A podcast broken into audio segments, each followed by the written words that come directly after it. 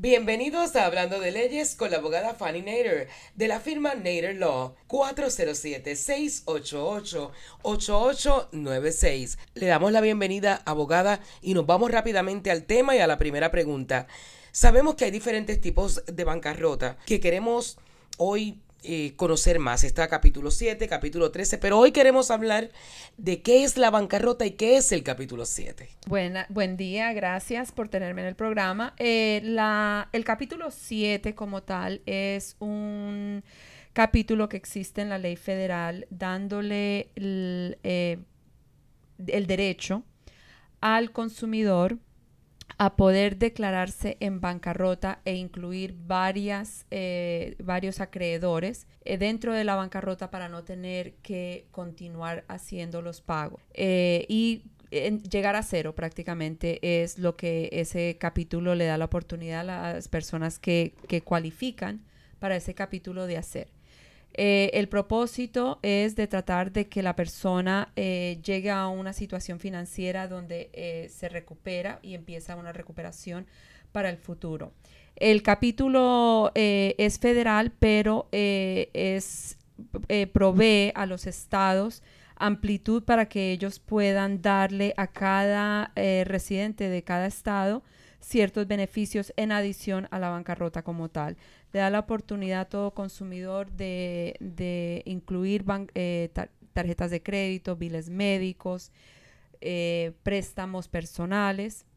Eh, cuando digo préstamos personales son bancos que les dieron préstamos a la igual de personas individuales, amistades, familiares, ese tipo de personas pudieron haberle dado un préstamo, van a ser incluidas dentro de la bancarrota. Lo que está excluido eh, que no se puede incluir dentro de la bancarrota van a ser eh, préstamos estudiantiles, deudas eh, al gobierno federal, deudas al gobierno estatal y sustento alimenticio de niños.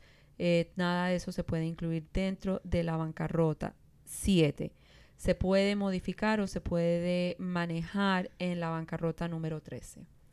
¿Por qué se debe considerar una bancarrota. Hoy en día que la gente piensa que esto es un tabú, que es malo, piensa muchas cosas negativas y sin embargo eh, las leyes dicen lo contrario.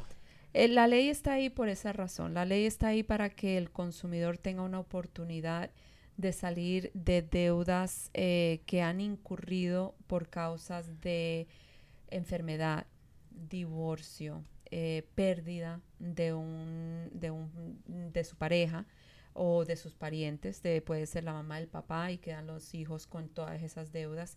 Eh, hay diferentes situaciones, pero la ley está ahí para que el consumidor eh, tome, eh, tome esta ley a su beneficio y pueda salir de deudas, porque se entiende, ¿no? de que la mayoría de las personas quieren pagar sus deudas, no creo que la mayoría de las personas entran a una, eh, cogen una tarjeta de crédito con la intención de no pagar.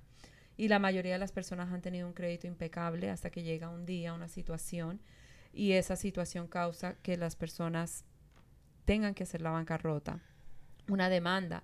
Eh, si una persona está siendo demandada por, por, una tarjeta de crédito, generalmente la tarjeta ya está alta, estamos hablando miles y miles de dólares, Ahora estamos incluyendo a eso gastos de abogado de la compañía de crédito, eh, gastos de corte, intereses, etcétera. Y eso es en esa cuenta que a lo mejor eran 4 o 5 mil dólares, se sube a 12, 13, 17 mil dólares. Y la mayoría de las personas no pueden hacer un pago de 500 dólares ah, para, para poder salir de esa deuda. Y cuando empezamos a sumar todas las otras deudas, se les hace difícil, difícil y se ven en situaciones graves, frustrantes. Eh, la, salud se ve afectada en muchas ocasiones porque están tan eh, preocupados de las tarjetas de crédito, las llamadas de los acreedores, el servicio legal que les están tocando la puerta y dejándoles papeles de demanda. Todo eso eh, es, razón para poder considerarla, pero no es tabú. No es que la persona no es eh, responsable, no, eso no va al carácter de la persona. Todos, todos nosotros en algún momento u otro hemos tenido situaciones que nos han causado caer, eh, quedar atrás mm, en nuestra vida financiera, tener que decidir qué vamos a pagar. Pagamos la casa y compramos comida y la electricidad o pagamos el carro. Todas esas decisiones llevan a que las personas se vayan atrasando poco a poco financieramente y a causa de ese atraso eh, tienen que a veces tomar la decisión de, de irse en bancarrota. ¿Qué tipos de asesoría se requiere? Pero antes que me conteste esta pregunta, eh, abogada, quiero dar el número de teléfono nuevamente, que es el 407-688. 8896. Si usted está contemplando la idea de someter una bancarrota, pues no solamente se nutre de esta información hoy aquí, sino también pues puede eh, hacer el acercamiento llamando a la abogada, a la abogada Fanny Natter, al 407-688-8896. Hablábamos de los tipos de asesoría que se requieren. ¿Cuáles son? ¿Qué, qué tipos de asesoría se requiere?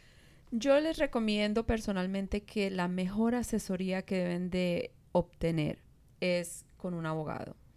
Eh, el abogado les va a mirar el cuadro financiero detalladamente y va a ver exactamente qué se puede incluir dentro de la bancarrota, qué no se puede incluir dentro de la bancarrota, qué riesgos hay de perder algo eh, dentro de la bancarrota o tener que entregar algo dentro de la bancarrota. El abogado se va a presentar con el cliente en corte y va a tener el conocimiento completo de el caso y del cuadro financiero del cliente generalmente, ¿no? Por lo menos yo puedo hablar de mi firma y como yo manejo mis casos.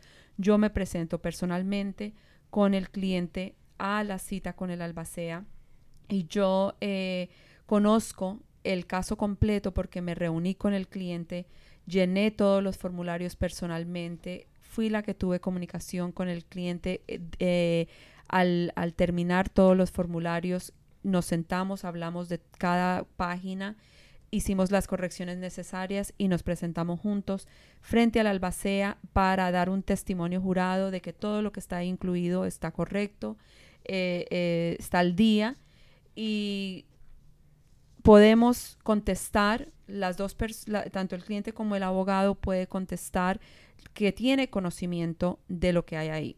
Un abogado puede hacer eso, un paralegal no una persona independiente que, que tenga un aviso que dice lleno formularios legales, esa es, es difícil y no les aconsejo una cosa así porque ustedes van a presentarse en solos eh, a la corte y van a confiar de que todo documento que se sometió y que fue eh, que lo llenó esta persona que no es abogado lo hizo correctamente y que usted está contestando que tiene conocimiento personal de esos documentos y que usted sabe lo que está ahí contenido, eh, eh, qué contenido hay ahí. Y si no, eso no es correcto, eh, ustedes están bajo juramento y, no se ve bien. y no van a saber cómo contestar. Mientras que están ahí con el abogado, el abogado está ahí para asesorarlos en ese momento, como poder contestar si es necesario contestar por usted. Entonces, la mejor asesoría siempre va a ser con un abogado y la mejor asesoría va a ser conmigo porque yo voy a estar con ustedes durante cada paso del proceso. Si, si hay más de una persona envuelta, y me refiero a parejas, esposos, ¿deben ambos tomar la asesoría eh, en cuanto a bancarrota se refiere? Definitivamente, eh, especialmente si la pareja llevan muchos años juntos han eh, establecido créditos juntos, tienen propiedades, tarjetas de créditos en común, eh, es importante entender si una eh, persona en esa pareja se va en bancarrota y la otra no, que esa deuda que está compartida pasa a ser la responsabilidad completa de la persona que no se fue en bancarrota. Entonces, esa información de cómo va a afectar la bancarrota eh, a la pareja o, a cada persona dentro de la, del matrimonio independientemente es importante saberlo. Eh, considero que es también saludable para la pareja eh, estar durante este proceso unidos para poder hacer esta bancarrota. La realidad es que una de las razones por la cual la mayoría de las parejas pelean es por dinero, por qué vamos a pagar, no hay dinero, el trabajo, etcétera, cosas así.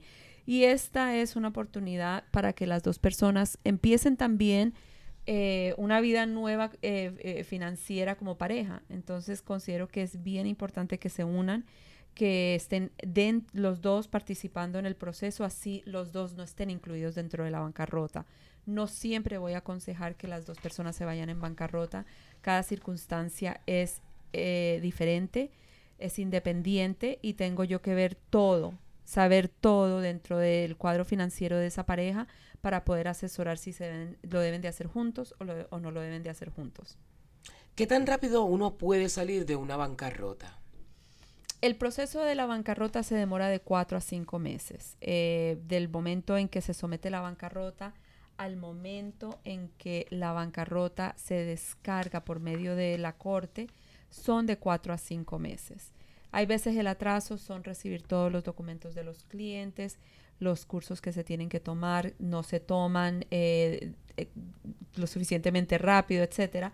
Entonces eso hay veces es lo que atrasa de que la corte entre la orden de descargo de la bancarrota. Y eso lo, simplemente lo que significa es que ahora el albacea ha mirado todo el cuadro financiero, ha determinado que no hay ninguna posesión de eh, la persona que se está yendo en bancarrota que se tenga que vender para, para saldar partes de las deudas.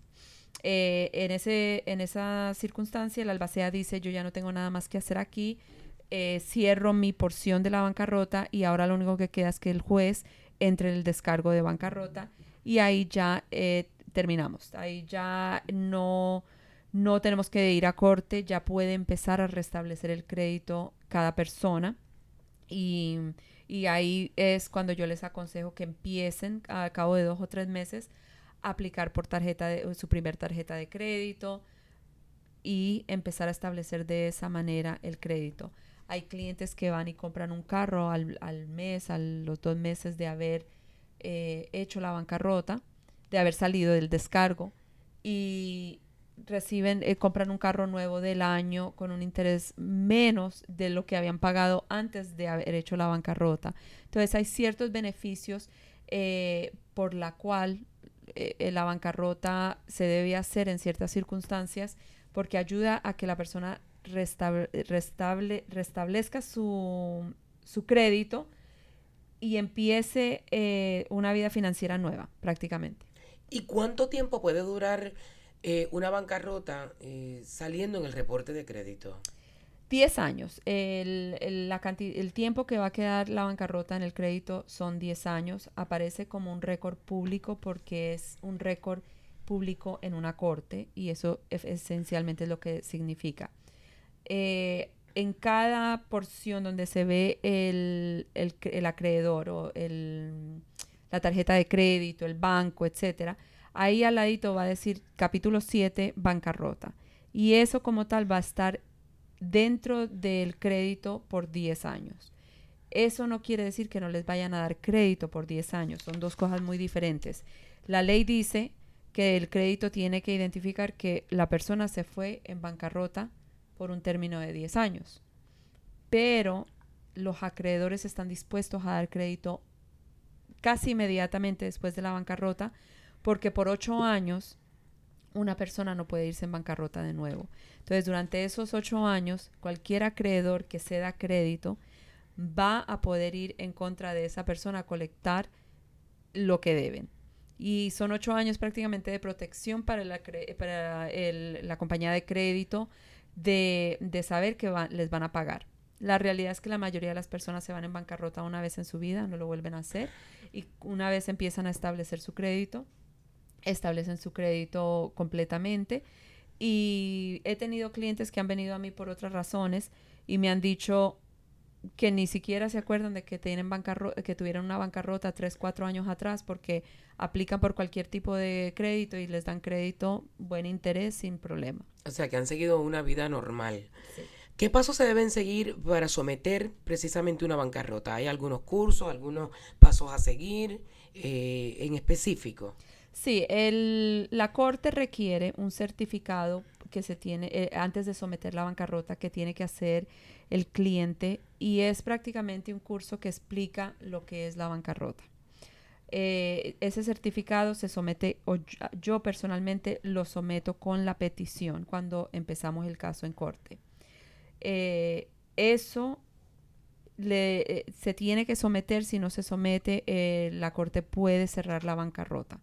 Ese es el primer curso. Después de, que se empiece, de que se inicie en corte la bancarrota, se puede tomar el segundo curso. Yo generalmente le digo a mis clientes, después de la cita del albacea, con el albacea, pueden hacer el curso y someterme el certificado para yo así presentarlo a la corte. Del día en, de la fecha con el albacea, 60 días, ya hay el descargo. Entonces, por eso es importante tener ese certificado, porque hasta que ese certificado, no, el segundo, no se someta a la corte, no cierran la bancarrota. Bueno saberlo. ¿Con qué bienes puede quedarse una persona que, se somete a una bancarrota?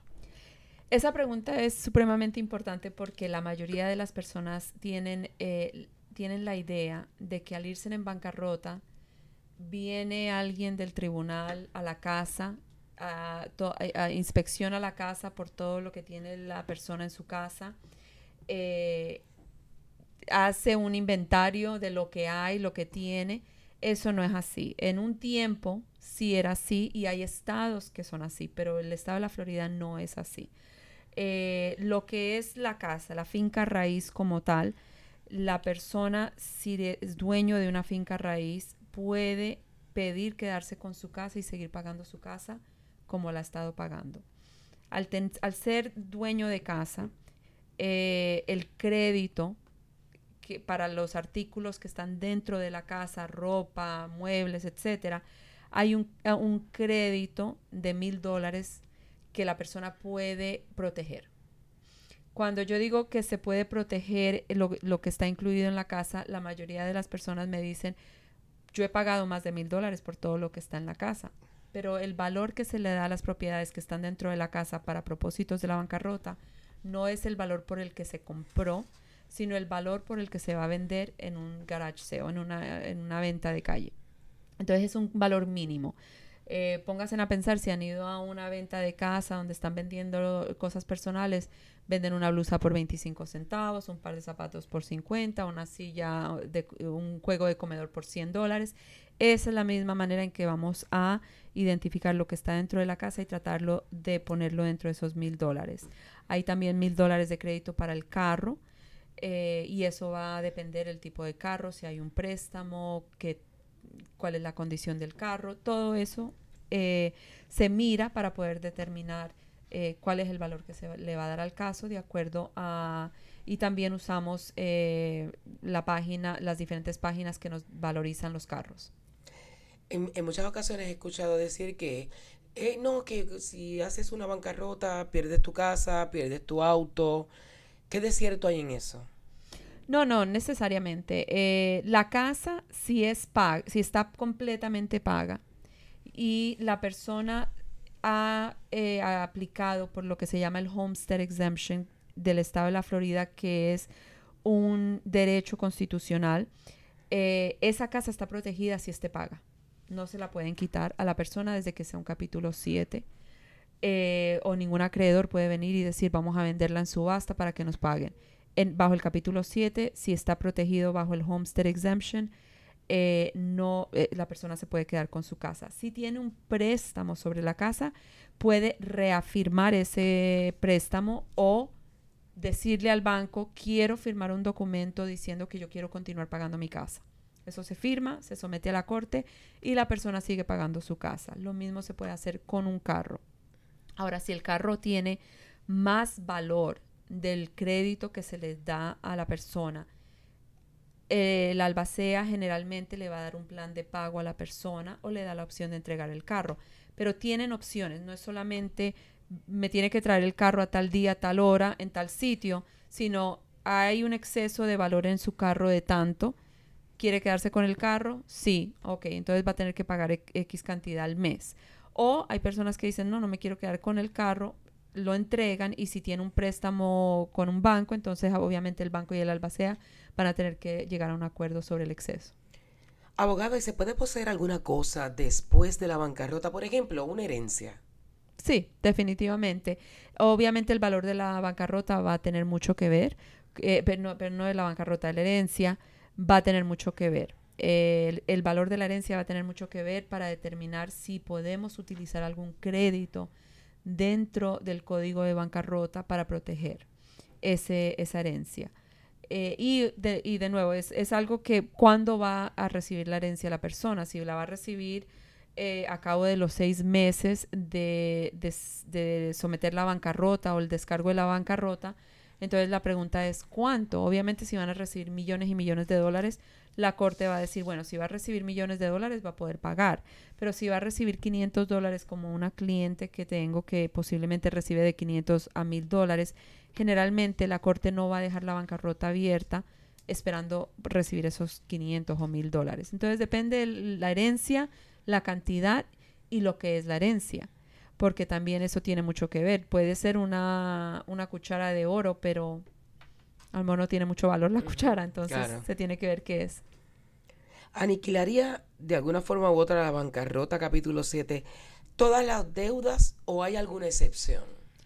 Eh, sí, hay, hay excepciones. La, los préstamos estudiantiles, desafortunadamente, en la mayoría de las ocasiones no se pueden incluir. Y digo la mayoría de las ocasiones porque sí hay ocasiones donde se han podido incluir pero se tienen que mostrar situaciones críticas. Es, es eh, una prueba bien alta que se tiene que hacer. Los mm, taxes al gobierno federal y al gobierno estatal, eso se tiene que pagar. Si tienen hijos y tienen que pagar sustento alimenticio a los niños, eso tienen que pagarlo. No, se puede librar. No se puede librar. No es una manera de librar. Eh, quiero especificar de que con los impuestos de, de taxes, eh, dependiendo la situación, también hay ocasiones donde se pueden incluir, son pocas. También es, es una prueba alta que se tiene que hacer, pero sí hay ocasiones donde ha sucedido. ¿Se debe comparecer al tribunal a la corte en el momento de someter una bancarrota? Porque hay personas que le tienen terror al, al tribunal. Y entonces hago esta pregunta para beneficio de, de los oyentes allá afuera. No siempre. Eh, generalmente y en la mayoría de las ocasiones es una sola cita en la cual yo voy con el cliente, nos reunimos uh, eh, en la corte y entramos juntos. No es una corte eh, formal, no es con un juez es un albacea, eh, un trustee, le decimos en inglés. Eh, esa persona está, ha recibido toda la documentación, ha analizado todo y simplemente es eh, algo oficial que tienen que hacer para demostrar que se le dio una oportunidad a todos los acreedores de presentarse y exigir pago. Si no se presentan, no se presentan, pero la ley requiere de que cada persona cada acreedor tenga una oportunidad de presentarse a la corte y por eso se tiene esa fecha frente al albacea. En ciertas ocasiones sí tendríamos que ir frente a un juez y esas ocasiones generalmente es cuando el cliente se quiere quedar con propiedad, la propiedad, vamos a decir, la casa y el carro, y todos los otros gastos personales exceden lo que esa persona gana mensualmente de ingresos y la corte quiere personalmente preguntarle al cliente y, asegurarse que el, el, cliente entiende que es que se van a que al quedarse con todo lo que se quieren quedar, la casa, el carro, etcétera, van a estar en negativo, no van a empezar de cero, no van a tener al final del mes suficiente dinero para pagar todo. Y en esa situación la corte puede tomar una determinación donde incluyen el carro dentro de la bancarrota, al menos que haya una explicación cómo la persona va a poder hacer eh, la diferencia y poder pagar sus deudas. ¿Deberíamos saber algo más de la bancarrota, abogada Nader? Eh, sí, definitivamente considero que la, las personas que están pasando por situaciones en este preciso momento económicas, donde se encuentran eh, con dificultad económica, deben deben de recibir una asesoría, deben de llamar a la firma. Nosotros, eh, yo personalmente eh, me siento con el cliente o por una llamada telefónica, hago una asesoría gratis o escucho toda la, la, situación financiera, todo lo que está pasando y les asesoro si vale la pena la, la, bancarrota o no. En ciertas ocasiones no vale la pena.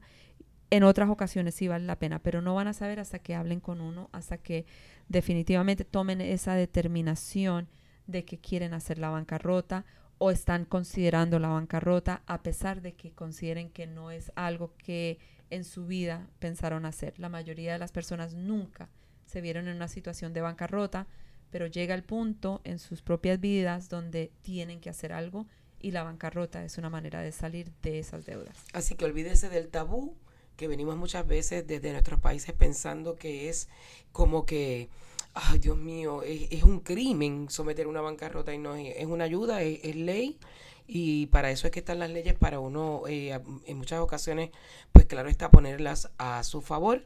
Eh, muchísimas gracias por la información, abogada. Hablando de leyes con la abogada Fanny Nader, regresa con ustedes la próxima semana, el mismo día, la misma hora, por esta misma estación. Además, puedes seguirnos eh, en las diferentes plataformas como Facebook, Instagram y Twitter, buscándonos como Nader Law Firm o llámenos a la oficina al 407-688-8896.